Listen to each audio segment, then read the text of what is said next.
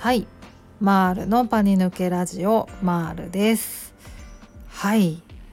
どうですか皆さん。今日の調子は。ということでね。私今日何喋ろうかなといろいろ考えたんですけどあのちょっと初心に帰って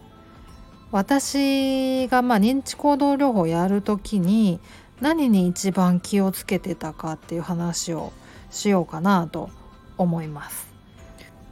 でまあ認知行動療法をやる時に、まあ、何に一番気を使ったかっていうか、まあ、あの意識してたかっていうとえっ、ー、とね気を紛らわせないっていうこれはあの常に意識してました。その例えばまあ私は特に乗り物が苦手だったので乗り物で認知行動療法やることが多かったんですけどまあその気を紛らわせるためにいろいろこう用意したりとかするっていう人も割と聞くんですけどね。あの例えばこうミンティアみたいなミントを持っていくとか、まあ、お水とかを持っていくとかあとなんか携帯乗ってなんか動画をたくさん見るとかなんか誰かとひたすらなんかおしゃべりするとかなんかいろいろ方法はある人それぞれあると思うんですけどそういう形でこう恐怖とか不安からを感じた時に、まあ、気を紛らわせるっていうことをまあやるっていう方は割と、まあ、少なくないんだろうなと思うんですけど私はそれを、まあ、あのしないようにしてたんですよね。っていうのは、まあ、その認知行動療法のやり方の方にそれをしてはいけないみたいなしない方が良いみたいなことが書いてあったんであの忠実にというか素直に従ってそれはやらないようにしてたんですね。うん、まあやっぱりそのその時ね例えば電車に乗る練習をするっていう時にあのその電車にとりあえず乗れれば OK っていうのであればまあねその一時的にこう出てきた不安とか恐怖を気を紛らわせてやり過ごすみたいなのはあのテクニックとしては全然ありだと思うんですけどやっぱりね今後そのそういう恐怖とか不安感をこう出ないようにしていく訓練だからその気を紛らわせてその時乗れればいいやっていうのじゃないなっていうこれはまああのあくまでも訓練だからと思ってそのあの不安とか恐怖とかを感じた時に何かをしてこう気を紛らわせるっていうことはあのしないように心がけましたね。うん、そうなんですよ。なのであの不安とか恐怖が出てきた時とか、まあ、発作起きそうだなっていう時とか、まあ、実際発作出てきちゃったなっていうような時はもう気を紛らわせるとかじゃなくてひたすらもう呼吸法をやってました。うん、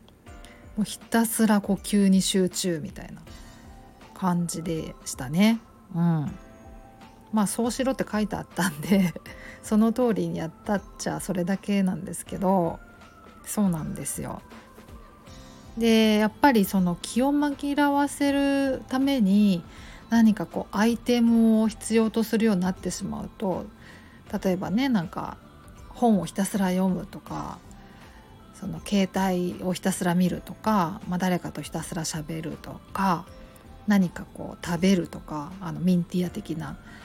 とか何かこう何かを使って気を紛らわせるっていうことをがあの習慣化してしまうとそれに依存してしまうことにもなりかねないのでそうなってくるともうそれがなそれありきになっちゃうからそれがないともう電車乗れないとかなんかどこにも行けないみたいなことになりかねないのでまあできるだけそれはちょっとねあの避けたいなということであのとにかくもう呼吸法だけやってましたね。うん、でまあその呼吸法自体がその気を紛らわせる行為の一つでは一応あるんだとは思うんですけどただまあ呼吸法ってねあの依存したところで別に影響ないじゃないですかなんかアイテムじゃないからだからまあそういう意味でその依存とあんまり結びつかないっていう点であの特にあのその安全行動の一つっていうふうに思わないでやっていいんだろうなと思うんですよね。まあ、なのでとにかくひたすら呼吸法っていう感じでしたね。うん、なんかいろいろやっちゃうと後々なんかそれやめる時にまた一手間みたいなかかっちゃうからなんか大変そうだなと思ってなんかできるだけそのシンプルにあんまりいろいろやらないようにとかはしてましたね。うん、そうなんですよ。まあ、それはだからそれはなんかいい判断だったかなと思いますね。今思えばですけどね。うん。そんな感じですかね。まあシンプルなのは結構大事な気がします。うん。あんまりいろいろやらないのが後々なんかいいのかなっていうそんな風に今は思ってますけどね。うん。はいそんな感じです。